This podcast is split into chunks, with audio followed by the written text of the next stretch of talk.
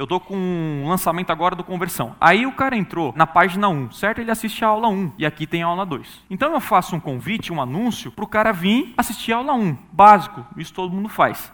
Só que daí o cara entrou na aula 1, o que, que eu faço?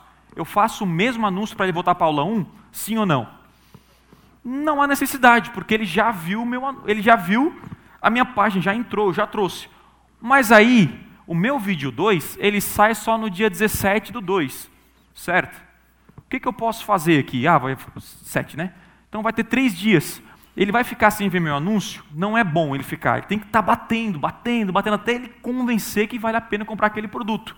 O que, que a gente faz, geralmente? Eu coloco anúncio de depoimento. Então o cara assiste a aula 1, sai e começa a ver, não sei quem está acompanhando talvez o lançamento, do Aprenda Piano, do Conversão, que vê depoimento direto. Dois gatilhos mentais são os mais fortes para você vender, que a gente utiliza lá é, na agência, enfim, na empresa, que é a escassez e prova social. Prova social é muito forte. Então o cara entra na página, viu a aula, que massa e tal. Aí ele sai da aula, daqui a pouco está no YouTube. Cara, esse curso é o melhor. Aí ele vai para o Facebook. Meu, esse curso mudou minha vida. Cara, onde vai na TV, abre a geladeira, né? Vê o cara falando. Meu, o cara se convenceu. Sacou? E você convence o cara muito antes de apertar o botão e tirar o cartão de crédito.